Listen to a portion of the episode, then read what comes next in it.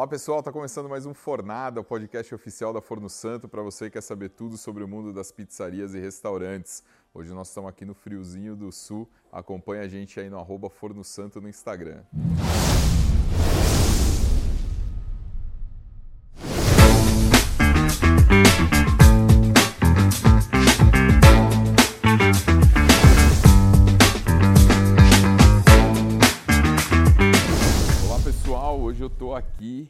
Em São Francisco de Paula, no Parador Rampel, falando com ele, o grande Marcos Live. Meu amigo, obrigado. Que eu isso, sei obrigado que eu. dentre a dezena de negócios que você cuida, não é fácil arrumar um tempinho na agenda aí, mas muito obrigado. Na, na verdade, essa, essa dezena de negócios é, é modo de falar, né? Eu acho que o que me, o que me movimenta é estar na estrada. É, é o que, é o que você gosta também. sem dúvida, sem dúvida. Não tem monotonia, né? É Uma Nunca, rotina. nem um dia. Minhas equipes agradecem, inclusive. Senão ficou muito tempo num lugar. Ah, ele já disse assim, você não quer viajar, não? Não tem nenhum lugarzinho para ir. Marcos, como que você caiu nesse mundo da gastronomia? Como que, que a coisa aconteceu? A gente fala que o bichinho picou, né? Como que veio isso? Ah, hoje, na gastronomia, todo mundo fala que tem um tio, um avô, uma avó, um parente, né? Ah, eu sou filho de colonos. certo. naturais aqui de São Pedro de Paula, descendentes de italianos. Meu avô, meu bisavô, tinha um moinho de moer arroz, milho, ah, trigo. Legal. Meu avô tinha aquelas bodegas, aqueles armazéns secos e molhados onde meu pai cresce. E eu venho, eu acompanho desde os 3, 4 anos no colo do meu avô essa vida no armazém. Aham. Mas é uma família muito simples, muito pobre, colono. Aos 10 anos, ah, minha mãe, eu e o pai, a gente abre um X, um trailer de lanche em São Chico. Aqui é, é- é uma, é uma linguagem muito regional. O X é uma hamburgueria, é um lugar, uma lanchonete, alguma coisa Não assim. faça isso. Não X pode. é uma É instituição. uma instituição. Desculpe, O X pessoal. é uma instituição. e é X e S. X e S. Não quer dizer que vaquejo. Então, ah, Exatamente. Mas isso, ah, 40 anos antes. Isso em 1982. Eu começo aos 10 anos de idade a fazer isso. Então eu digo que hoje eu tenho 50 anos de idade, 40 anos de gastronomia, 30 anos de São Paulo Que né? sensacional. e uma volta para casa. Então, ah, eu começo ali. Então, dos 10 aos 17, eu vivo o mundo do X. E o mundo da cultura, do folclore e da dança gaúcha. Então, eu fazia X e dançava no CTG. Eu era o cara mais feliz do mundo. Eu estava no Centro de Tradições Gaúchas, né? Tava. Com 17 anos, meu pai, o que, que um, um casal de colonos quer? Que os filhos estudem. Então tinha aquela pressão do que fazer, né? Minha irmã, que é gêmeas minha, foi fazer direito e eu fui fazer tudo errado. Eu caí, eu caí de paraquedas na hotelaria. Eu tinha o que chamam de hoje crush, né? Ou uma Aham. date. E ela dizendo, bah, eu quero fazer hotelaria, fazer hotelaria. E eu nem sabia o que era hotelaria. Mas eu também Eu quero. Eu nem imaginava o que era hotelaria. Ela terminou não fazendo e eu fui fazer. Eu entrei na escola de hotelaria, que, coincidências da vida, a melhor escola de hotelaria na década de 90, nos, nos início dos anos 90, era Castelli, que é Geraldo Castelli, que é o grande nome da hospitalidade e da hotelaria no Brasil. E ela é em Canela. Então, todos os dias eu saía de São Chico e ia a Canela estudar, oito horas por dia. E ali há uma virada de chave. Primeiro com a hotelaria, com a hospitalidade. A gastronomia foi o quê? Talvez um processo natural, porque eu já vinha nisso, mas ah, eu inventava um X, eu mudava, complicava a vida da minha mãe, sim, mas não era uma coisa, ah, talvez de intuição, mas não de predestinado aquilo. Na hotelaria, você divide o teu TCC em três etapas. A primeira, alimentos e bebidas, a segunda, hospedagem e a terceira, gestão. E junta tudo isso, o que é incrível. Sem dúvida. E você apresenta ele ao longo do curso. Quando eu vou apresentar a parte de gastronomia, que era a primeira, todos os meus colegas estão fazendo restaurantes italianos, franceses, espanhóis, no alto da montanha, na estação de esqui, na beira de um lago. E eu olhava para tudo aquilo e dizia assim, Eu não sei o que é isso. Isso não é meu mundo. Sim. Eu conheci o quê? Galeteria uma outra vez na vida e a churrascaria, Aham. que era o espeto corrido. Sim. E aquilo foi gerando um. Eu fui entrando em pânico. Porque não era uma zona de conforto. Eu não, Não- tinha. não vou con- conseguir. Não, não, não conseguiria. Aí eu pedi ao reitor se eu podia fazer o projeto sozinho, já que eu estava em São Chico e ia todos os dias. Quando eu vou fazer isso, o que acontece? Eu entro e faço um projeto chamado Boia Campeira, que é a cozinha das estâncias, das fazendas dessa região dos campos de cima da serra.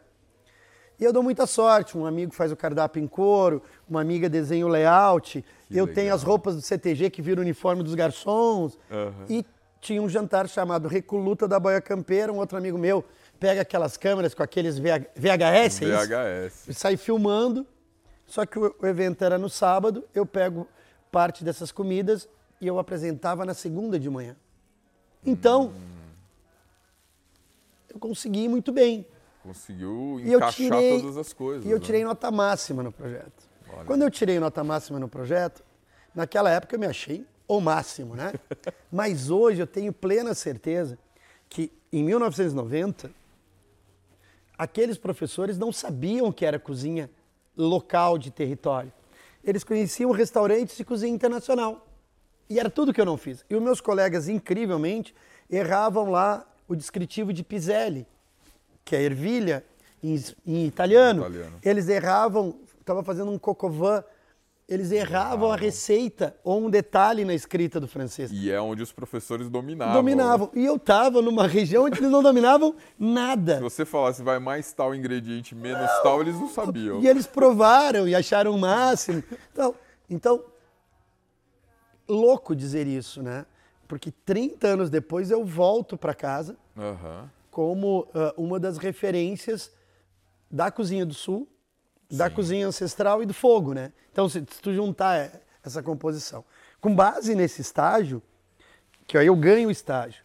Imagina que a gastronomia de hoje, de, de 23, ela era completamente diferente em 90. Ninguém queria ser cozinheiro, ninguém queria para alimentos e bebidas. Que coisa. Era né? um mal necessário para os hotéis, É, alimentos vou- e bebidas. vou Ó, e precisar, aí, né? ninguém botava o nome na doma. Então eu vou trabalhar no Grupo Acor, fazer o estágio e fico na Acor. Aí começa a minha segunda faculdade. Porque eu fiz todas as áreas de alimentos e bebidas. Eu fui o estoquista, eu fui o comprador, eu fui o cara de custos, eu lavei panela, eu cozinhei, eu servi, Toda eu fiz os coquetéis, eu fui o maître, eu fui para eventos em três anos. Eu entendi o processo inteiro. Que sensacional. Que escola. né? Uma baita escola. E quando essa escola se completa, eu viro trainee do grupo e eles me mandam para a Europa. Aí você vai aprender mais um pouquinho. E eu fui para a Europa com a missão de entender o que era produto. As marcas hoteleiras dele, o 5 estrela, 1 um estrela, eles se diferenciam. E eu fui trabalhar isso. Cada produto em alimentos e bebidas. Volto ao Brasil. E, e tem uma cena muito engraçada. Eu volto ao Brasil me achando o cara, né? É. Ah! E aí eu vou fazer um almoço para os diretores da Cor num novo hotel, um quatro estrelas. E já ia abrir um cinco estrelas do lado. Aham. E eu disse assim, eu vou vender meu peixe, eu vou para cinco estrelas. Vou fazer os cinco E eu tinha estrelas os aqui. materiais dos cinco estrelas guardados no hotel. E eu usei esse material para fazer o almoço e apresentei os pratos com aquilo que eu tinha visto na, na Europa. Aham. Tchê, os pratos chegavam, a diretoria olhava e dizia... Você percebia a, a surpresa? Terminou o almoço, eles foram embora e disse assim, ah, Ganhei. ganhei, né? Ganhei. Do, do alto dos meus 22 para 23 anos, eu tava me achando o cara. Aí, dia seguinte, o diretor me liga. Marcos, queria falar com você. Sim. E eu pronto para o elogio, ele disse assim, para receber a promoção. nunca mais faça isso. Nunca mais faça o que você fez ontem. Se você tiver num estrela, cozinhe como um estrela. Se você tiver num 5, cozinhe como um 5. Se você está num 4, cozinhe como um 4 estrelas. Você foi para aprender sobre produto. Então, aplique o que você aprendeu.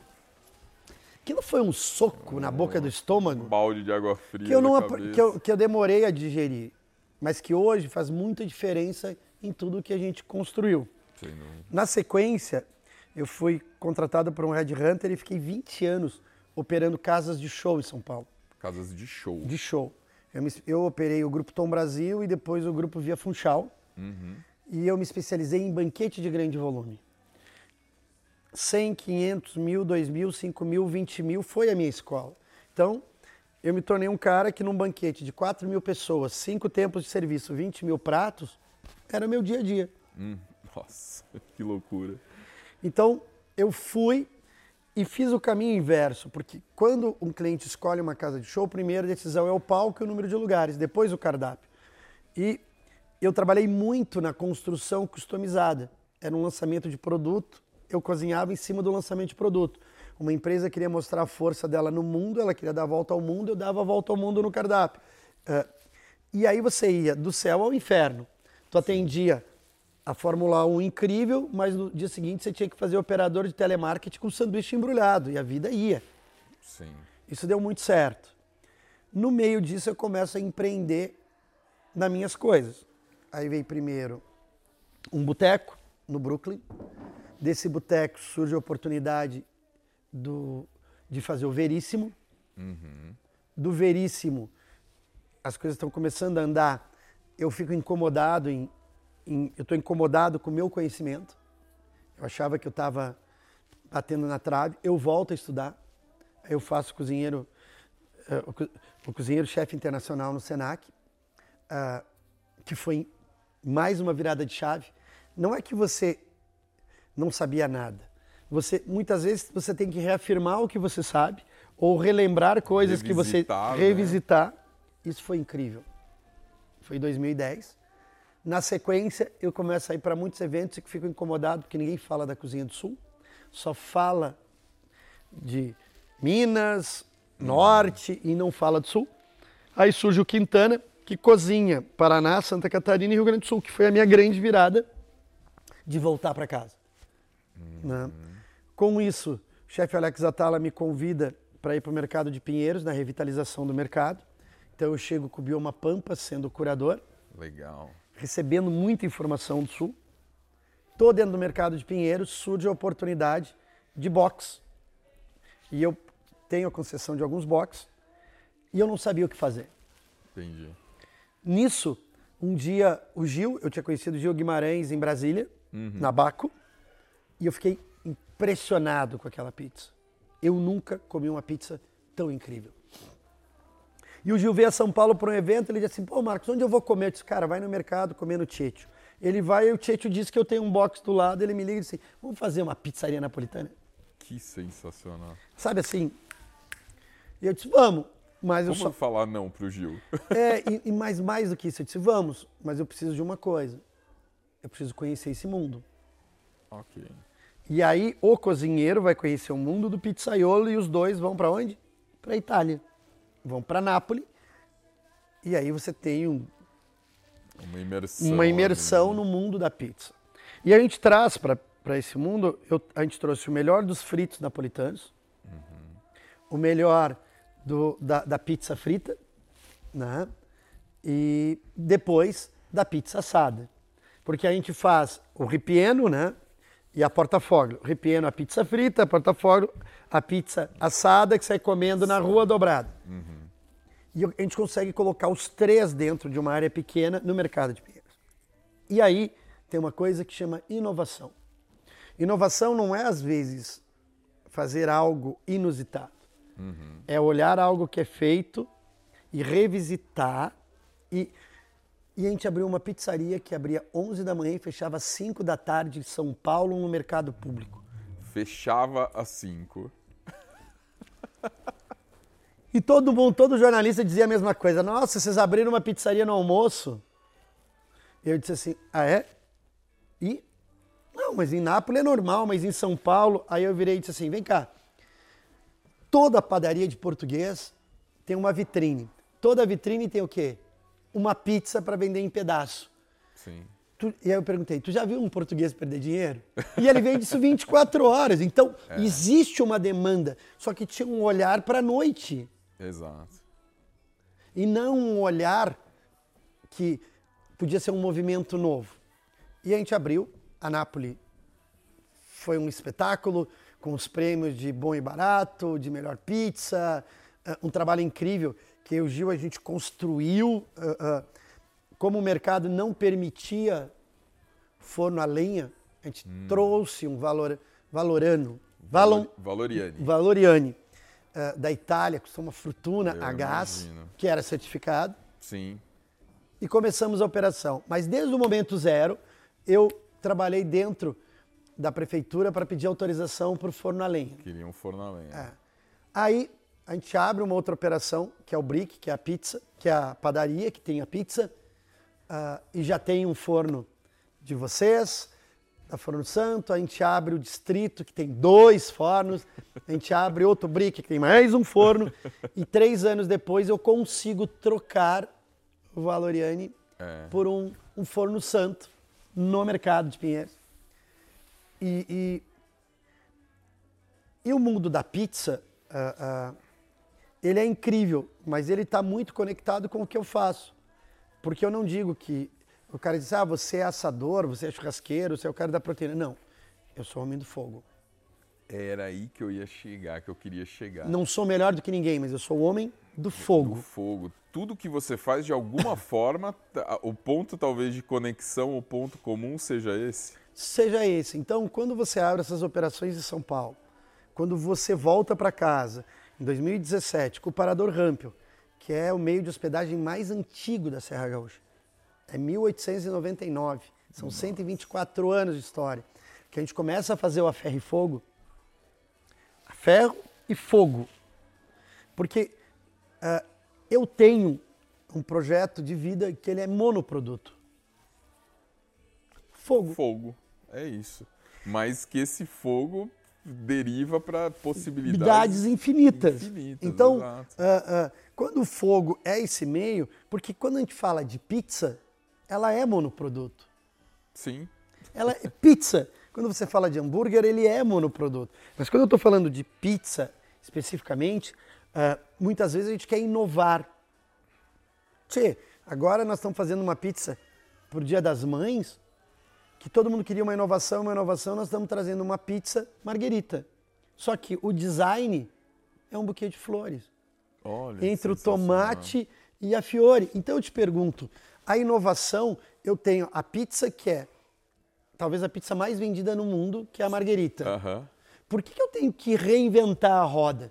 Exato. Eu posso pegar esses mesmos ingredientes Trabalhar e usar arte, usar design e ter aquele resultado. Claro que uma das coisas muito incríveis é que eu tinha no Gil um grande pizzaiolo e eu um cozinheiro. O olhar diferente pode trazer coisas diferentes. Não quer dizer nenhuma. novas, mas diferentes. Diferentes. Diferentes. Então, uh, uh, você pega no Dia dos Namorados uma pizza marguerita, deixa em formato de coração e está resolvido. Não precisa inventar um.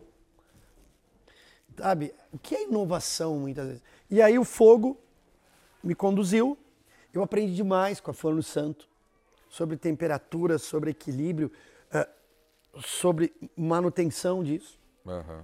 Aí a gente abriu agora, 2023, aqui na, na divisa do Rio Grande do Sul com Santa Catarina, o Vista, que é o, a, a, nossa nova operação, que é o meu uhum. primeiro restaurante de vanguarda. Olha aí. Que é de experiência pura. E sabe qual é o elemento? Ah. Chuta. Três chances. Vai. Fogo. Ah. fogo, fogo, fogo. O que alimenta o fogo? Nós temos combustível, lenha, carvão. Que mais, mas o que, que você precisa? Oxigênio. Ar. de ar. Então, o Vista é ar. Olha aí. E no Vista eu não estou levando parrija, churrasqueira, nada disso. Eu só estou levando fornos. Que legal. Então, é uma cozinha que tem o ar. Uhum. E eu, eu, tenho, uh, eu tenho um forno santo lá. Uhum. Napolitano. Aquela, aquele menor. Sim. Pá, que é fantástico. Uh, e com ele, eu estou fazendo os preparos onde eu uso o ar. Olha. Os invólucros, os assados. Uhum. Uh, numa paisagem absurda, porque é a capital do balão, que é o elemento. Ar. Ar quente. Então você uh, uh, uh, tem que trabalhar isso. Uhum. porque eu não abandonei o fogo, pelo contrário. Não, exato. Você está trazendo mais um elemento. É. Na verdade, você está trazendo um dos elementos que é a base do fogo. Do fogo. Né? Você tá, ainda está no é, mesmo Que universo. é o entendimento. Uh, quando você está usando um forno, né? Caramba, por que você tem que deixar já uma, uma madeira aqui na, no apoio, ela aquecendo? Por que, que essa madeira vai entrar no, no vergalhão de ferro desse lado e não do lado de lá? Para que você não perca calor, para que você ganhe. Pa parece um, uma bobagem. Mas faz total diferença. É, é, é, na pizza, eu fui aprender com o mestre, com o André Guidon, né? Uh, que para ele o maceiro e o forneiro são os grandes. É. São as duas pontas, né? Uh, e, e mani... São os dois grandes responsáveis pelo, pelo produto final, Sim. né? E o forno é incrível, né? Porque uh, uh, dentro do forno, uh, cada. Agora, no projeto do Vista e essa cozinha, dos pratos saindo do forno, cara, o, o calor trabalha diferente em cada ponta. É. Eu uso a técnica de subir a pizza napolitana, eu estou usando para gratinar. Que legal. Então você tem o, o ar impulsionando. Impulsionando. É. Ainda tem o meu sonho de consumo, que é aquele forno de vocês, que é metade grelha, metade forno. Né? O artigiano. O artigiano, que para mim é, é genial. Uh, uh, em algum momento eu quero ter um, um, forno de calor residual, como as nossas vós faziam as fornadas de pão. Sim, o, como é que é o nome? O, tem um famoso. Alan Scott. Alan é Scott, o famoso é, estilo de estilo forno. Estilo de né? forno. Uh, eu, para mim, são essas coisas que, por exemplo, o Vista. O Vista é uma cozinha que vai ter fornos do mundo. Legal, do sabe? Mundo, eu vou né? desafiar o Wagner e o Márcio. Eu quero fazer um forno indiano, sabe? Quero fazer, quero um, fazer forno um forno turco. Olha, é Pô, muito eu quero legal. fazer os indianos, quero derrubar Aquele o pão, claro. Uh, eu quero fazer um forno turco, porque os fornos turcos você consegue, você assa uh, cordeiros dentro dele, porcos dentro, é um todos de pé. Enorme, é, né? Cara. Bom, entra um, entra um cordeiro inteiro, né? Ele pode entrar inteiro, eles entram, uh, então Uh, e a gente está falando de fornos. De fornos. E a gente está falando, quando a gente fala de fornos, eu sempre uso isso. Eu tenho uma aula de cozinha ancestral que uh, eu chamo de invólucros. Além de tudo isso, você dá aula? Na verdade. Você uh, dá consultoria? Dá... Eu, eu, faço mentorias uhum. de projetos, construção de cardápios de alguns grupos. Uhum. Ou você faz. eu não gosto muito do, do, do, do uh, do, do, de fazer curadoria, sabe? Tá. Né? Porque eu digo que curador é, ele cura. Não sei o que, que a gente cura. A gente não está curando nada. Né? Eu gosto de, de, de trabalhar muito mais na cuidadoria. A manutenção das coisas. É, e, manutenção e... das coisas. E, e aí, cada projeto tem que ser único. Isso é uma. Sim. É eu que tenho que me reinventar, né? É eu que tenho Exato. que trazer o novo, né? Porque você tem. É, é, qual que é o caminho normal? Abrir um negócio, está dando certo, eu vou abrir o segundo do mesmo negócio. Eu vou virar uma franquia ou eu vou abrir várias mas casas. Talvez eu estou errado. É, mas tu olha, tu olha. Pela quantidade de prêmios, reconhecimentos, é difícil não, dizer mas, que você não, está. Não, mas assim, quando você olha. O André é, o, um monstro na pizza napolitana. Quando você olha o Gil, ele tem um, uma, uma, uma, uma, construção. Quando a gente fala uh, uh, do pet, né? Uh, o Peterson tem isso, ele, ele se especializou dentro daquilo. Cara, eu tenho um respeito absurdo.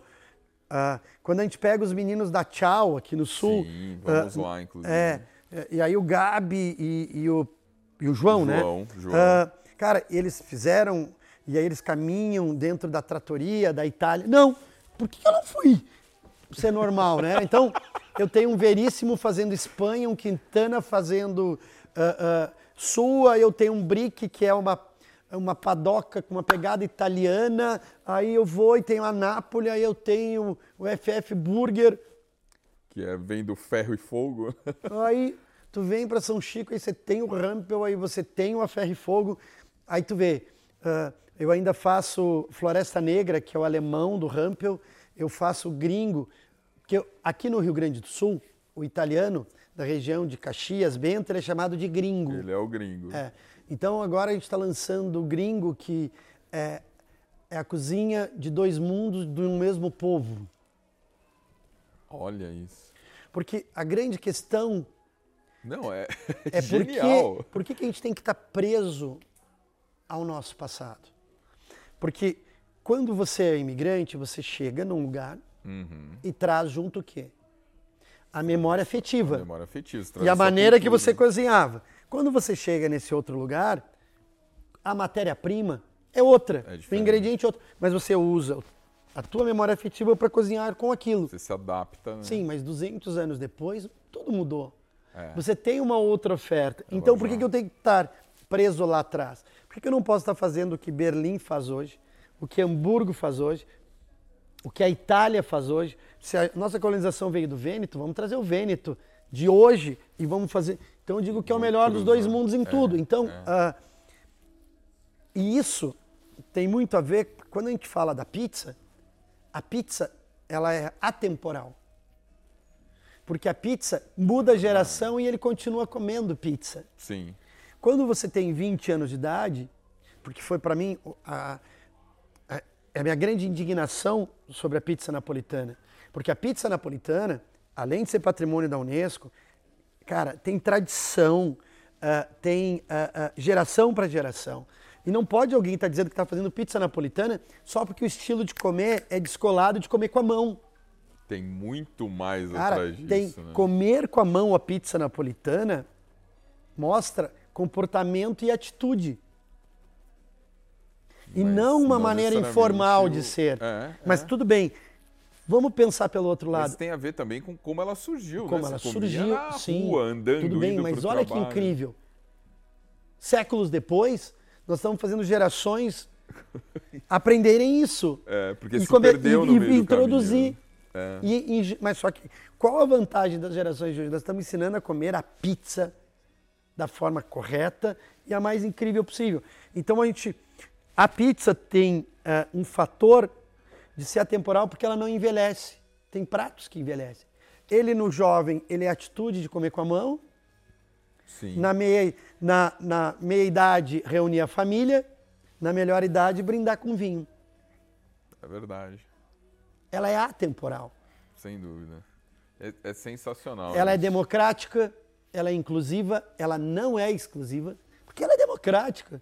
Sim. Eu não consigo comer pizza de garfo e faca. E Eu já estou uns 50 a mais. Eu quero, sabe? Quero pegar. Quero pegar, eu quero, quero, sentir, o sentir, calor, eu né? quero cheirar. ah, e eu acho que isso é, é- é incrível, né? A gente.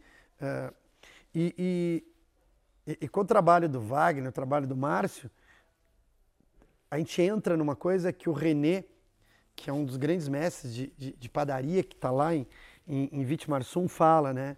Que são os mestres né? que são ah, ah, os mestres que se dedicam a fazer aquilo a vida toda bem feito, né? que são os artífices.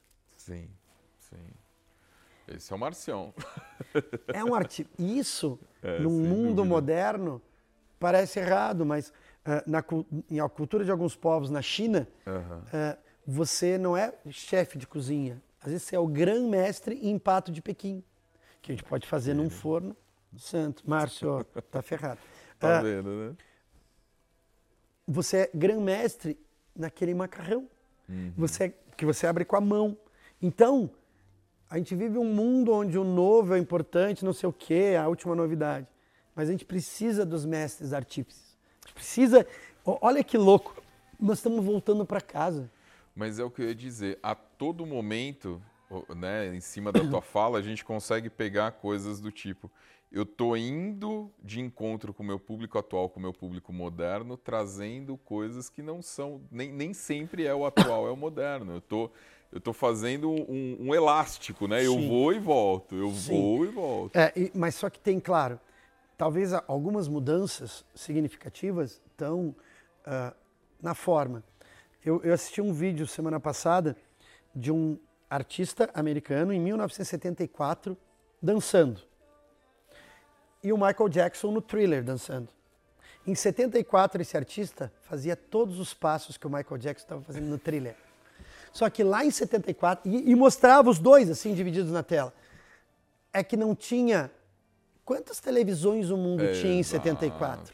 A- Hoje isso está onde? A No- difusão da informação. cara, né? isso hoje está no, no teu telefone em tempo real. Sem dúvida. Então, talvez a mudança é que esse conhecimento todo, que não chegou a essas gerações, ele possa estar novamente disponível.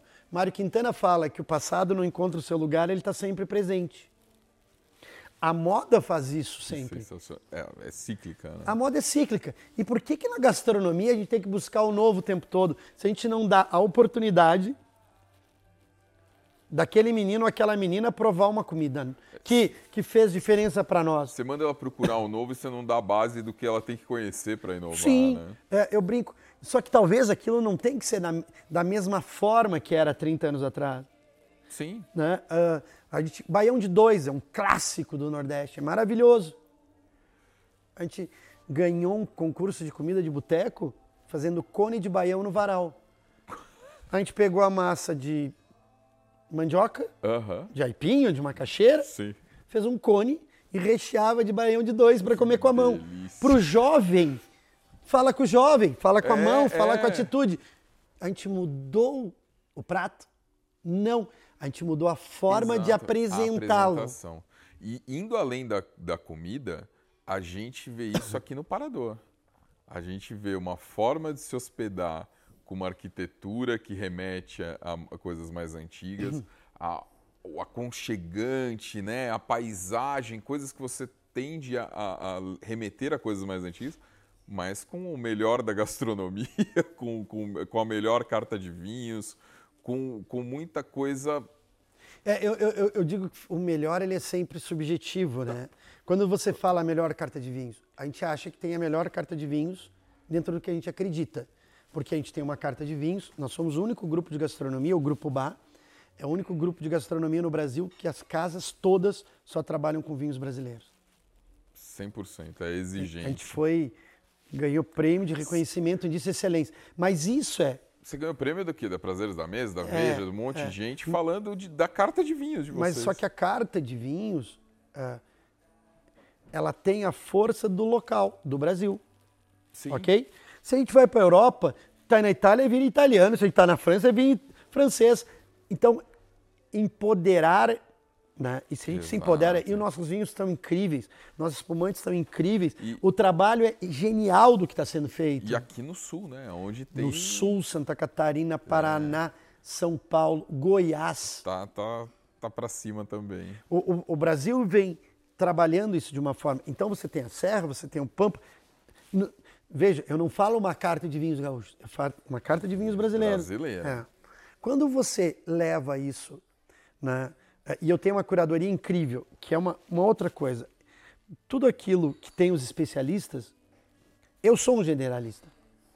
Então eu tenho o Moisés e a Karen, que são os especialistas em vinho. Se eu quero falar de punk, eu tenho Irani. Se eu quero falar de cogumelo, eu tenho o Jefferson. Você, tem uma equipe bem Cara, formada. se eu quero falar de pizza, eu vou, eu vou ligar pro Peterson, eu vou ligar pro Gabi, eu vou ligar pro Gil, eu vou pro ligar pro André. É. Se eu quero pensar forno e temperatura, eu vou ligar pro Wagner e pro Márcio. É- é- Isso é- e aí, as pessoas têm nome e sobrenome. Ninguém faz nada Exato. sozinho. Exato. Se eu quero fazer uma nova churrasqueira, eu ligo para a Sher. Então, ah, você tem que. Você tem um especialista em carne, você fala com ele. Você tem um especialista em queijo, você fala com ele.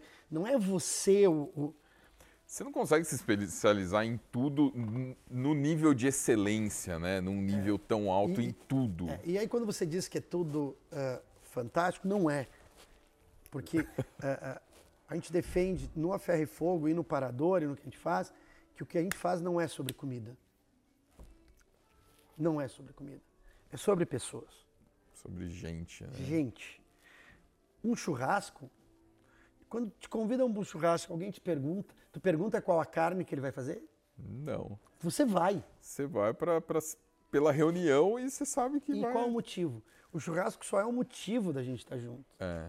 Uma pizza no domingo ou no sábado à noite é um motivo da gente estar junto. Vamos comer uma pizza, mas qual sabor de pizza? Não, vamos lá. a comer uma vê. pizza. É, é. Pô, vamos. Vamos ah, nos reunir, Vamos né? nos reunir. E aí que eu digo que é o fogo. Porque ao redor do, Do fogo, fogo. A gente se reúne, a gente namora, a gente tem uma DR com seu companheiro ou companheira, você ah, aquece a alma, você compartilha, você confraterniza. Então, eu acho que é isso que move a comida. Uh, uh, Ferrer Adrià falava que a cozinha é a maior rede social. É verdade. Mas a cozinha, a comida, é o maior motivo da gente continuar junto. A gente está junto, sem dúvida. Ele é a maior desculpa da gente estar é, tá junto, é. sabe? Em, em, todos os sentidos. E, e, e, a alimentação, ela faz parte da história do homem. Dizem que a gente foi descoberto porque alguém estava indo para as Índias buscar especiaria, né? Tá, dizem. É, dizem. É a história que conta. E nós, o tempo todo na vida, queremos um sabor novo na boca, a gente quer um algo novo, a gente quer é. vivenciar isso. Por isso que é importante a gente não perder essa tradição que, cada vez mais está se perdendo da, da, das refeições, mesmo em casa, com a família unida, né? Porque tá cada um no seu quarto, tá cada um é, ali. Vamos todo vamos, mundo agora comer. Veja só. Uh, esse forno menor que vocês lançaram agora, né? Uhum, Pompei. Pompei. É incrível. Ele tem um fator que é a reunião da família. Porque quando o pai, o avô, a mãe já preparam uma massa napolitana, que para mim o desafio agora é que esse forno ele tem que ir com um QR Code. Sério. Com o André ensinando a massa, com Sim. o Gil ensinando um, um, não sei o quê, com o Peterson, com o Marcos, com meia dúzia de receitas. Por quê? Nós vamos trazer as pessoas de volta para casa. E ao redor daquele forno, com aquela massa, eles vão fazer as suas pizzas, e eles vão demonstrar isso. E lá no, no Instagram da Forno Santo, a gente vai dizer para as pessoas assim: posta a tua pizza, que a gente vai repostar. Sem dúvida. Porque aí é o fogo. É o fogo que, novo, as pessoas. E no fundo é o fogo reunindo gente. Reunindo né? gente. E se tu parar para pensar que uh, alguém fez a massa antes, e quando chegam os convidados, alguém vai cortar a cebola, alguém vai cortar uma calabresa, alguém vai abrir uma burrata, uma fiore, alguém vai pegar aquele manjericão. Alguém vai contar uma história contar enquanto está tudo acontecendo. É. E alguém vai trazer um ingrediente novo, ou alguém vai ter uma pizza que ele não come tal coisa. É. Cara, aquilo acontece de uma forma dinâmica, e aí as crianças estão correndo, os ranhentos estão. Tá tudo rolando ali. É isso, é isso. É isso. E, a, e aí, de novo, não é sobre comida. É. É, é sobre, gente. Gente. E aqui no Parador, é, é, a gente chegou um pouquinho mais cedo aqui, e aí tava eu e o André, o André tá comandando as câmeras aí, e a gente comentou, né? A gente falou, cada mesa, cada cantinho, cada... você vai no banheiro, a hora que você vai abrir, tem um cartãozinho escrito à mão, uma mensagem otimista, alguma é, faz questão de ser escrito à mão com a marquinha da caneta, hum. porque é gente, né? É, é, é muito difícil, né? Fazer Não. o simples é muito difícil. Exato. Um cliente um dia chegou e disse assim, seu, posso te dar uma ideia para o seu café da manhã? Eu disse, claro. Por que você não bota uns richô com... igual hotel. Que, igual hotel, igual que você bota lá os, o, o, a salsicha boiando, coloca aquele ovo que já está azul. Eu disse, claro, senhor, baita ideia. Assim tu agiliza. E eu, ele foi, né? Eu fui super educado, mas tudo que eu não quero é agilizar. Então, para que, eu que quero você que você pare aqui? no café da manhã, que eu coe teu café, que eu traga teu ovo feito na hora, que venha, que você e por isso que ele é das 8 às 11, não é das 8 às 10 que você tem que sair correndo do quarto para é, tomar café. É. Ah, mas se tu fizer até às 11, o cara não vai almoçar com você. Cara, pra, ele já faz uma refeição comigo que honra ele já fazer uma refeição, que é o café da manhã. Eu já tenho uma refeição. E, e quando você entra aqui, as primeiras plaquinhas que você vê é justamente calma, respire, contemple, aproveite. a, a, eu tenho uma passagem muito louca, né? Porque quando eu fui para São Paulo, parece que todo gaúcho, quando vai embora, tu olha pro gaúcho, tu vai contar uma piada e vai dizer assim: Vai fazer um churrasco. É, porra. é, é a piada gente, e o churrasco. Parece que já nasce com o espeto na mão, né? Aí, fui fazer um churrasco. Porque a tradição com meu pai, o que, que um imigrante faz quando ele tem um pouquinho de dinheiro? Uhum. Ele põe comida na mesa. É a primeira coisa que ele faz. Então, o domingo era tradicional ter um churrasquinho, a salada de batata com maionese, a cuca, o macarrão, tudo. A gente comia eu almoçava e saía uma hora, uma e meia e ia para o X, abria o X todo domingo. Só que o quê?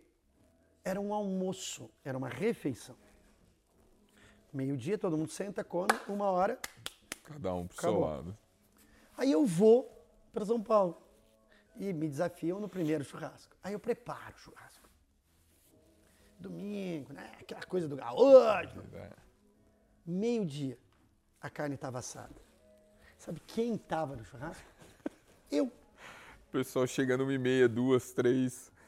Só que a uma da manhã, velho, eu tinha que mandar os caras embora, porque eu queria dormir, eu tinha que trabalhar no dia seguinte. E pessoal. E aí no dia seguinte eu tava bravo, com sono. E eu disse, para aí, tem algo errado. Esses caras não foram fazer uma refeição. Eles foram curtir o domingo deles. Então o churrasco, a feijoada, a pizzada, a hamburgada, Reunião. é só A desculpa. É a desculpa. Sabe? Tu quer fazer um carinho em alguém? Tu não... As nossas avós não levavam um pão, É. um bolo, Um bolo. uma né? geleia? É um carinho, né? Tem muito disso, é verdade. É, tem Conta um pouquinho da história aqui do Parador, essa volta para casa. Como que, que- que surgiu essa história do Parador? Ao longo da vida, sendo filho de colono, de italiano, você atravessa o rio com a mão fechada de farinha e não molha, né? e aí, com meu pai, a gente construiu um hotel na cidade.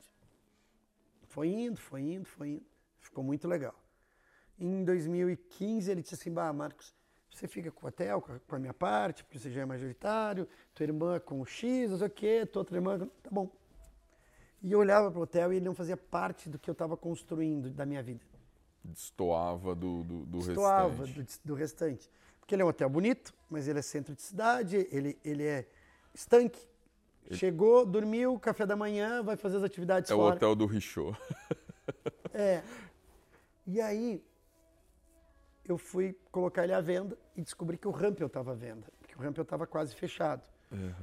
E o valor dos dois eram muito próximos. Mas, como eu sou filho de um negociante, eu não tinha um pila no bolso. Mas eu vim para uma reunião, metido, sabe? Metido vim para uma reunião. Dono do hotel da cidade, É, tô chegando. E aí eu fiz a proposta. Conversamos, eles, tinham, eles não tinham dado preço, eu disse, mas eu já tenho preço. Aí eu dei um cartão de visitas do meu hotel, que é o Village. Disse assim, eu estou dando um hotel novo, 3 mil metros de área construída, assim, assim, assim, faturando, dando resultado. Pelo Rampel. Porque no Rampel eu quero fazer um lugar para receber minha família e meus amigos. Os caras surtaram. Sim, porque aqui, pelo que você conta, tava quase fechando. Tava no. no- Sim, mas é tudo uma questão de percepção. Não, claro, Para na- eles é na um grande negócio deles. porque eles são imobiliários. Claro. Só que eu pensei o seguinte: cimento, bloco e areia, ao longo da vida a gente põe, né? Sim. Agora, esse bando de araucária que você está vendo por essa janela, Não existe. hã? um xaxim que tem 10 metros de altura. Aí, quando a gente comprou a propriedade. A Água, né? Você tem muita coisa é, de água. É, para mim, o primeiro elemento do Rampel, e é o que me fez decidir, foi natureza, o segundo é água. Terceiro é história. Viu que eu não falei nem de hospitalidade, nem de gastronomia? Nada, nada. Nada. Nem de, de- nem de, de- de Sim, mas- arquitetura e tal, apesar agora- de tudo fazer É, sentido. mas para para pra você pensar. Quando que em outro lugar eu consigo fazer um café da manhã na cachoeira? Exato. Um, um, quase um, não, quase, para não, vai, já está com 500 milhões, 600 milhões de visualizações o café da manhã na cachoeira. Nossa. Vai bater um bi. Cara, que isso? Sabe? Isso, é, é esse lugar que proporciona, mas é ele lá. Não é ele. Eu- em outro lugar não consegue. Aquilo é o DNA daquilo. Então você Uhum. vai construindo. Onde eu consigo fazer uma festa das lanternas alemã, andando por todas as trilhas à noite? E- Não adianta a pessoa clima, né? copiar, entendeu? É, a cara, a gente tem uma imensidão de lenha sendo usada nas fogueiras à noite no pátio. As pessoas voltaram aí para a rua no frio com as suas mantas, na fogueira e um vinho. É, mas tudo isso é uma construção nossa do lugar e de quem a gente recebe. Sim. Ela não é impositiva. Ela vai se moldando. Você deu a oportunidade, as pessoas aproveitam. Não, eu acho que Deus deu a oportunidade de eu ser guardião Tá desse certo, lugar, Tá né? certo. Você ah, colocou muito melhor do que eu, tá Então, corretíssimo. eu tenho essa, essa missão de preservar isso. Porque, tchê, na década de 60, de 50, meu pai subia a cavalo na Estrada Velha para vender ovos e galinhas pro Rampel. Meu Deus. Que é aqui embaixo, na colônia do Zé Velho. Eu tô voltando para casa. As pessoas acreditam em, em muitas coisas. Ter fé é fundamental. Mas a minha fé e os meus ancestrais estão fazendo eu voltar para casa. E é, é, é incrível, porque eu imagino toda essa memória afetiva que, que tudo isso daqui representa para você. Né? A hora que você está na estrada, vindo com o carro, mais um dia de trabalho, pensando, de repente você deve olhar alguma coisa, deve Tchê, é, remeter e- e, viajar alguns anos. né? Agora tu para pra pensar, eu tô trabalhando no cardápio do gringo, né? E eu lembro eu com a minha mãe, no bigoli, sentado no banquinho de madeira, girando a máquina, fazendo bigoli, que é um macarrão. Macarrão esse que ela guardava. Ela ia na loja de vendia camisa, pegava as caixas Aham. de camisa e a seda e armazenava lá, como as nonas. A farinha de trigo é tão nobre, tão cara, que o, o, o gringo que chegou aqui, ele usava a de milho para não grudar a farinha, a, a massa quando estava fazendo. Pô, o trigo era caro, sêmola nem se fala. Aí alguém disse, está errado. Eu disse, como está errado? Essas pessoas viveram e sobreviveram assim. E aí tu vê o que o molho da galinha, o molho da carne, o, o molho de tomate, ou o que for, né? o pomodoro, o pomodoro, né? Porque, É, ah, é. Ou, ou, ou, um- ou você fazer um bolonhesa verdadeiro, como em Bolonha, podia não existir.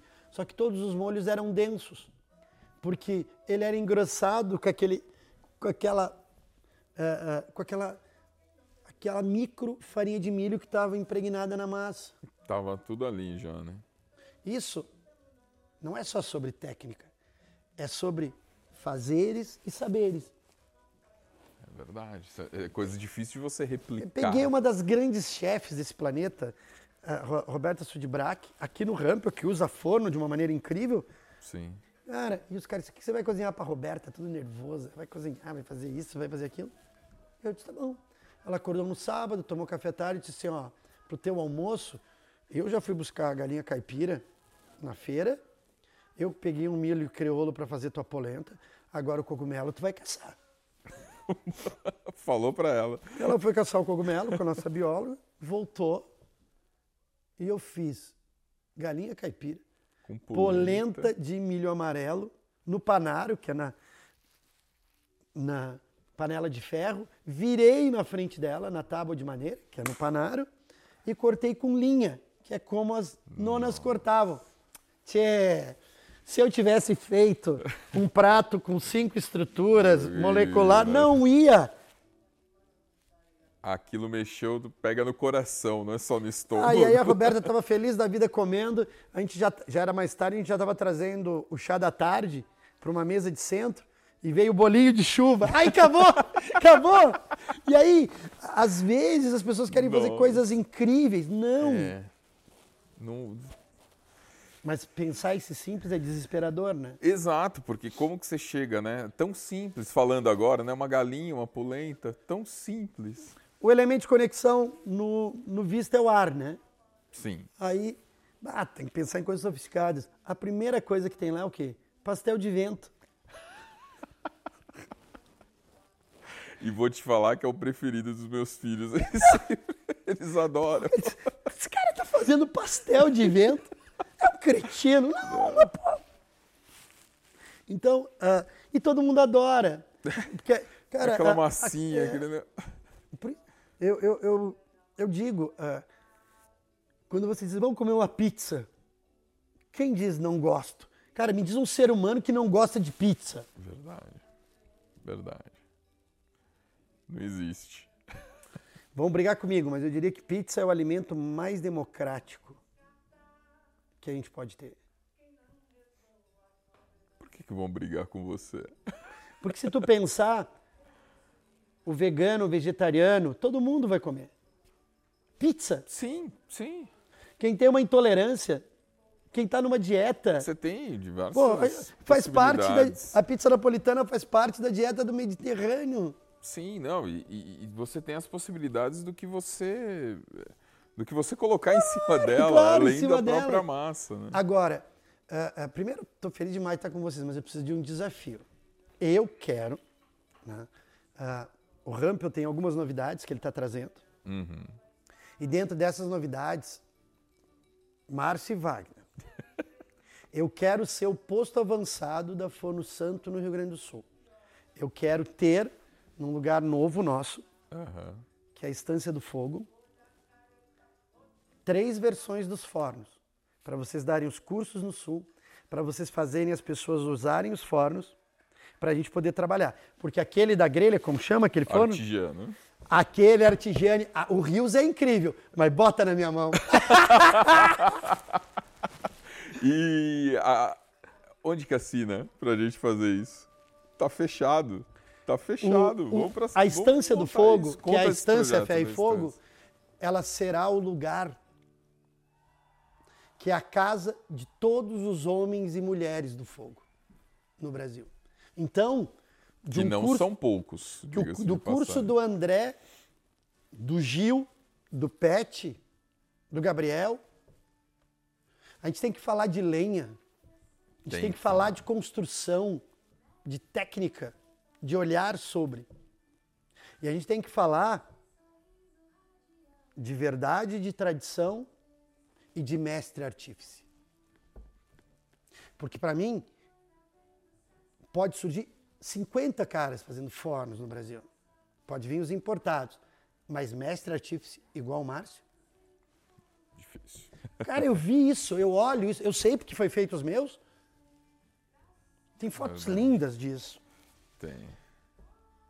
Porque uh, uh, há um erro, porque eles botam uma responsabilidade enorme entre, no cozinheiro, no pizzaiolo. Mas, tchê, imagina, eu tenho uma farinha importada incrível, ou nacional. Uhum. Eu tenho um forno incrível eu tenho um ingrediente maravilhoso, eu tenho equipamentos. Ingredientes eu, locais, locais frescor, eu, é, eu tenho técnica. Aí todo mundo pensou nessa cadeia. Cara, meu trabalho está fácil demais. Está muito simples. Mas para chegar é. aquilo na mesa. exato, não é, que, não é. Que só... envolveu muita gente. É injusto você dizer que é o. Que é o cozinheiro. Somente. Somente. Tem todo o mérito, tem claro. To... Mas... Tem, mas ele faz parte de um de processo. uma cadeia, né? De um processo. Ele não é o cara do processo. Desculpa dizer. Porque sem todos que vêm antes, ele não entrega para o cliente final. E essa é a mudança. É, é uma visão bastante diferente do que a gente costuma ver aí, mas não tem como, como argumentar contra ela. Porque tem uma coisa, a gente precisa mostrar às pessoas que para que aquela pizza, que naquele mercado público de Pinheiros, ou nos Jardins, ou em Brasília, ou no Vale dos Vinhedos, ou que o PET faz, envolveu muita gente para a pessoa comer aquele pedaço de pizza. Então aquilo não pode ter preço, aquilo tem que ter valor. Sem dúvida. E quando a gente fala o valor, não é se ele custa um euro ou 20 euros. Porque a gente come é de 2 euros, uhum. na rua de Nápoles. Mas a gente come de 20 euros. No guia, né? Rosso, pom... Rosso Pomodoro. Rosso Pomodoro. É que a minha memória é você. Então, quando você olha isso, gente não pode. Não é só um pedaço de pizza. Não é só um pedaço de carne. Não é. Não é. Então, é isso que a gente tem que trazer de volta. Quando Sem eu dúvida. desafio a Forno Santo, não é ter um showroom. Não, não, não, é uma é área ter um espaço de interação. De vivência. Vivência. Vivência. Porque nesse espaço de vivência, no domingo, num daqueles fornos, a gente vai estar tirando algo do ferro e fogo. Num daqueles fornos, a gente vai estar tirando algo que vai ser servido para esse cliente. E aí ele vai dizer assim: para aí. A gente foi fazer Bertioga levando o pequeno, como chamou? O Pompei. Levei dois Pompei. Quando estava em teste, tá? Sim. Eu sim. levei dois Pompei. Primeiro cliente de Pompei foi o Marcos. Cara, a gente botou dois Pompei, a gente soltou 300 pizzas por dia nos dois, tá? Nossa, no forninho para uma chegava, pizza por vez. pô, chegava o morador de Bertioga, chegava o morador da Riviera e dizia assim, pô, mas eu quero esse forno. E eu dizia para ele, olha que é isso. Ninguém pensou, porque o cara vai, ele, te- ele pode estar na cozinha gourmet da casa dele, ele pode estar na varanda gourmet, ele pode estar em qualquer lugar. Exato. Pode puxar do lado da piscina, Do- pode puxar Pra onde ele for. quiser, né? É. ele vira um totozinho, leva comigo. Vem- vem- vem na coleirinha. Eu peguei esse forno, eu levei para o Planeta Atlântida, o maior, um dos maiores festivais de música para jovens. Uhum. Agora aqui no Rio Grande do Sul, 30 mil pessoas por noite. Estava na área premium. Eu usei o forno fazendo pizza napolitana. Imagina, o forno saiu de Bragança, foi para São Paulo, de São Paulo ele foi para Bertioga, de Bertioga ele voltou para São Paulo, de São Paulo ele foi Atlântida para o sul e agora ele já está. Pô, a gente podia ter feito um GPS. Ele está em. Santa Catarina no Vista. Tá lá. Aí a gente teve um outro, falando de festival, a gente teve outros dois que foram pro Lollapalooza também, Então. lá dentro. Então, e você vê diferentes públicos, né? Você vê uma família Bertioga, imagino que tenha sido um evento mais família. Você tem um público mais jovem nos eventos de música, tal, eventos mais movimentados.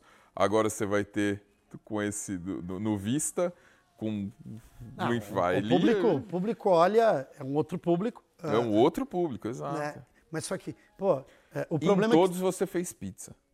A gente está falando de diferentes públicos, que fazendo pizza. pizza. E agora, usando esse forno, com essa temperatura incrível dele, Pra- eu tô tirando cozinha ancestral dele. Um fazendo pouquinho eu dessa trapo. cu- É, eu quero te Eu, falar. eu trapo, é um filé, que eu uso a brasa do forno, eu envol- envolvo ele num pano e eu jogo direto nas brasas do forno, Envolto num pano. num pano. Ah, tô sendo simplista. Não, claro, Mas aí depois tu vai um filmar isso, eu processo, também né? não vou te contar tudo. Não, tem, aí que, tem que chamar o pessoal lá para ver. eu entro com, eu entro com ah, panelas de ferro direto nele. Que legal. Eu gratino, eu asso, eu doro, eu Usando- grelho nele. Você eu fiz coloca- hambúrguer. Pá, tem uma receita, a gente fez hambúrguer É, no forno napolitano em Bertioga. olha que legal. Falando assim, A, a- a infinidade de pratos, a infinidade Porque- de possibilidades. Porque a gente fala o forno de pizza, mas é o forno não, ponto, é o forno né? ponto. Porque Dali o ele tem o que lá dentro? Fogo. fogo E o que ele tem lá dentro? Ar. também. Senão não tem esse fogo. É, as possibilidades são muito grandes. Vamos aproveitar que a gente está falando de pizza. Conta um pouquinho dessa, desse caminho seu, dessa história sua na pizza com a VPN, com o André, com o Gil. É, é, eu sei que a gente já falou um pouquinho de como surgiu a Nápoles Central, mas a gente vê isso se misturando com a história da VPN no Brasil, isso se misturando com a história da pizza no Brasil, principalmente essa história mais recente. Né? A gente vê um crescimento da VPN nesses últimos tempos grande, a gente vê o, o- próprio consumidor puxando isso, né? querendo uma barra mais alta do que ele está consumindo. Como que você vê tudo isso? Tem dois momentos, ou três. O primeiro eu vou fazer uma analogia. eh, O maior player de proteína, de churrasco, de fogo no Brasil é a Ricoser, dono da Maremonte, inclusive, Uhum. que era o homem da, da, da Fogo de Chão. Um dia eu falei, Harry, o que você acha de todos esses modismos e jeitos e técnicas que estão de, de fogo, de assar? Ele disse assim, Marcos, não importa o jeito que a pessoa assa ou grelha. Importa que ela está comendo carne. Nivela. Estamos falando com um gaúcho, conceito e tal. A VPN, né, eu digo assim, eu posso ficar bravo com um cara que estou fazendo estilo napolitano ou está nos copiando. Sim. Mas a VPN, ela é ah, o NBA da pizza. É o ápice. Mas, tchê, vou usar eu de referência. Que pizza eu comia aos 14 anos de idade? Eu comia uma pizza feita numa assadeira, Uhum. com uma massa mais fofa, que ia tudo em cima. E quando essa pizza chegava na mesa, tinha ketchup, mostarda e maionese. Nossa, agora deu briga! Sim, eu, o Gabriel, comemos pizza assim. O Peterson comeu pizza assim. Não vai negar, não. Aí, Todo todos mundo. do Rio Grande comeram assim. Ah, aí, eu vou embora para São Paulo e começo a ver uma pizza que não tem isso. Tem só azeite. Aí eu vou no Nordeste, continua voltando ketchup, mostarda e maionese, mas eu volto. A VPN, ela traz o norte do que é bom. E todos nós vamos evoluindo no paladar, vamos evoluindo nas coisas. Que bom, né? Como ser humano que a gente evolui e não evolui. Evolução, exato. É. Então é óbvio que a pizza napolitana, o estilo, comer na ledeira, é ir no ápice da pizza napolitana. É verdade. Sabe? Eu não estou sendo. Eu não estou desmerecendo todos os outros, mas eu Claro, estou falando assim. claro. Cara, quando eu vou na ledeira, estou falando, tô falando em Brasil. Quando a gente eu tô fala falando. de pizza napolitana é, no Brasil, é a referência máxima, É, mas né? eu tô indo na Baco, cara, eu fico alucinado. É. A- As duas pizzarias do, do, do Peterson aqui em Canela, às vezes eu tô aqui em São Chico, tô com saudade, eu vou ali. Tem um menino aqui em São Chico fazendo pizza napolitana. Ah, eu vou ali embaixo, tá o Gabriel fazendo em Porto Alegre. E eu não saí do Brasil, né? Exato. Eu não saí do Brasil. Então eu acho que o número de, de, de associados vai aumentar gradativamente. Porque tu, tu primeiro se apaixona por aquilo, mas daqui a pouco você diz assim, tem uma sensação de pertencimento. Eu quero fazer parte disso. Então toda vez que tem alguém fazendo uma pizza legal, diz assim, tu já pensou em ir para VPN? Você já pensou em fazer parte disso? Não é fácil. Não é fácil porque manter padrão é difícil. Imagina, eu faço pizza napolitana em três casas em São Paulo. É caos. Eu imagino. Padrão, qualidade, gente. E é gente. Cara, a pizza napolitana é gente. Ela não é um processo automático. Ela não aceita muitos equipamentos, né? Não, você mas falar, tudo bem, mas e no um- dia que você tá mal-humorado, ou no dia que você É. brigou com a patroa, ou no dia que deu tudo errado? Ou no dia que você adoeceu? Ou no dia que muda o clima? Exato. Então, a, a- a gente nem falou de. Mas, claro, os cursos, todos os cursos que estão sendo feitos, a- o investimento dos importadores, tudo isso vai ajudando a, construir. O trabalho com a farinha nacional que vem acontecendo ah, é um movimento sem fim. Graças a Deus. Sem dúvida. Graças a Deus, exatamente. E é um movimento em- em- sem fim, constante evolução.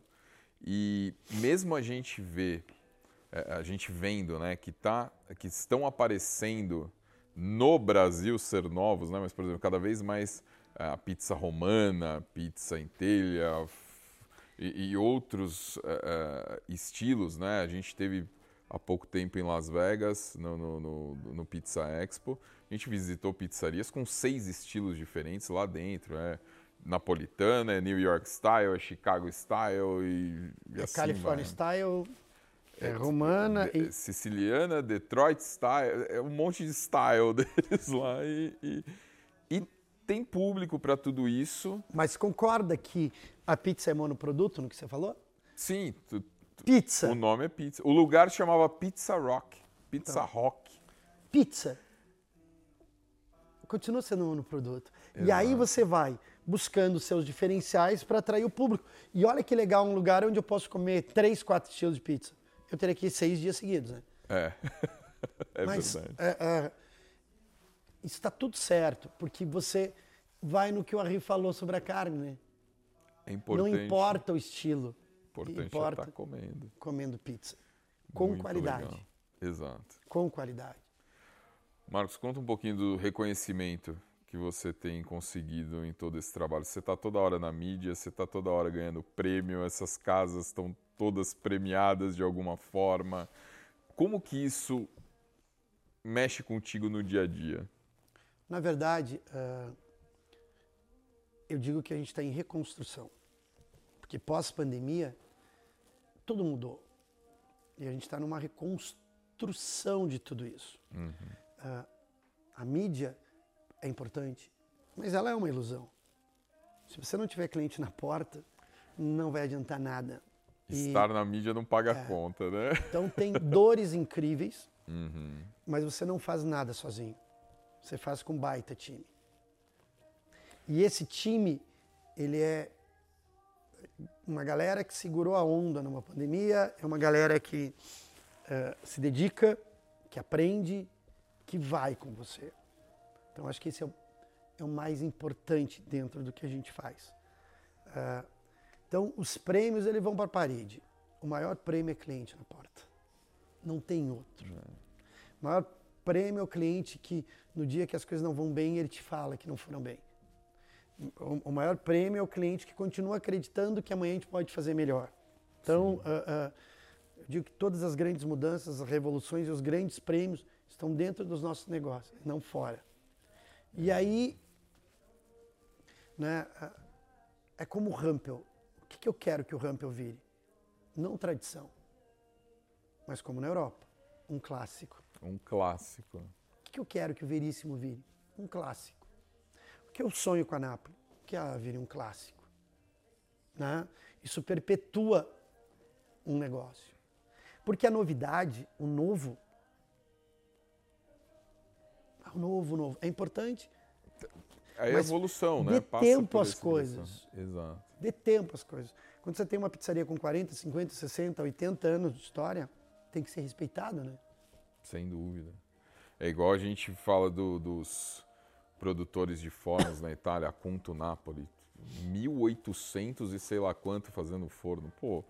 Tá louco, né? Você tem que, tem que olhar aquilo e ter aquilo como inspiração máxima. Meu Deus. É. Eu, eu acho que a gente tem que, nessas horas, encurtar a curva de aprendizado, mas não desrespeitar esses 1.800 anos. Todo, todo o processo, é. né? Porque às vezes alguém diz, nossa, o cara está indo bem, vou montar um negócio igual dele. É. Mas aí esquece que aquilo tem anos de quilometragem.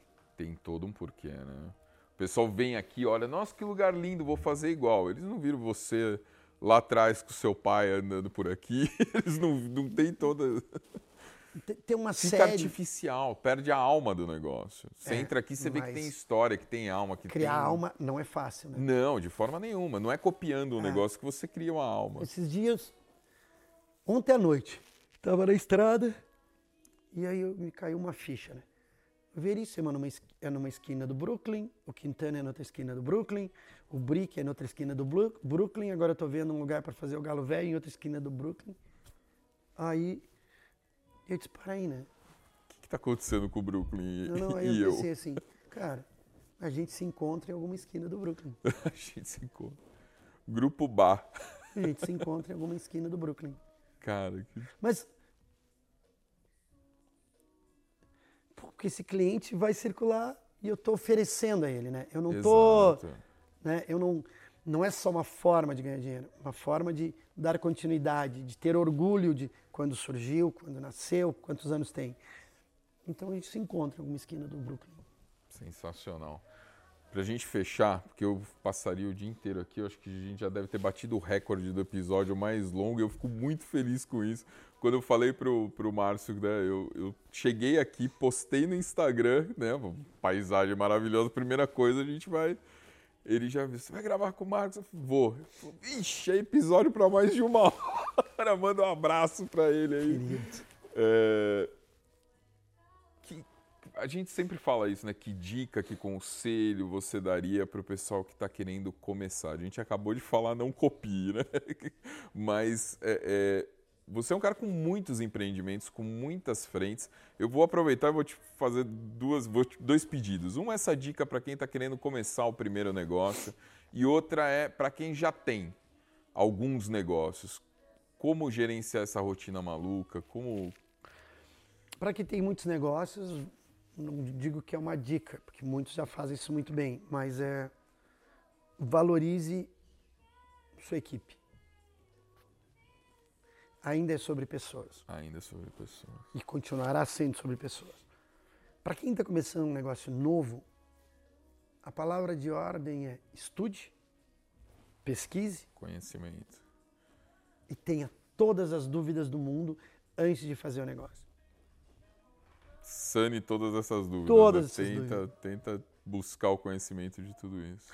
Porque sonho é uma coisa, realidade é outra. Tem um. O Dani Branca, a gente gravou e ele falou uma frase que repercutiu muito. Fazer pizza é diferente de fazer pizzaria, né? Você está em casa fazendo uma pizza para seus amigos, duas. outra coisa é você está mantendo o padrão com centenas de pizzas todos os dias. É, né? mas a, a, a, isso é muito louco, porque às vezes você tem um amigo seu que faz um risoto incrível e tu diz assim, abre um restaurante. Mas, pô, na tua casa, no sábado à noite, fazendo risoto pros amigos, que você fez o brodo de tarde, comprou os ingredientes, as mulheres estão reunidas ali no sofá falando mal de nós aqui, nós aqui tomando vinho, petiscando. Cara, aquele risoto vai ser o melhor do mundo mesmo. Porque tem todo um contexto, né? Tem, tem gente. É isso. Eu acho que o conselho maior, então, independente se você já tem ou vai abrir, é gente. Valorize, gente. cuida. E quanto mais você trouxer essas pessoas ao redor, mais fizer elas se reunirem, maior é o sinal de sucesso. Elas né? têm que ter a sensação de pertencimento. Fazer parte. Parte de algo. Sensacional, Marcos. Obrigado. Que isso? Nem o que falar. Segue lá, arroba grupo bar, bar com H no final. Lá tem todos os empreendimentos. É, todos... Segue o arroba Marcos Live vamos Marcos ser felizes. Live. Valeu. Gente, obrigado. Espero que vocês tenham gostado. Esse vai ser o primeiro de muitos com o Marcos. Eu tô triste jeito. porque não foi ao redor do fogo. A gente chega lá. Valeu, pessoal. Obrigado.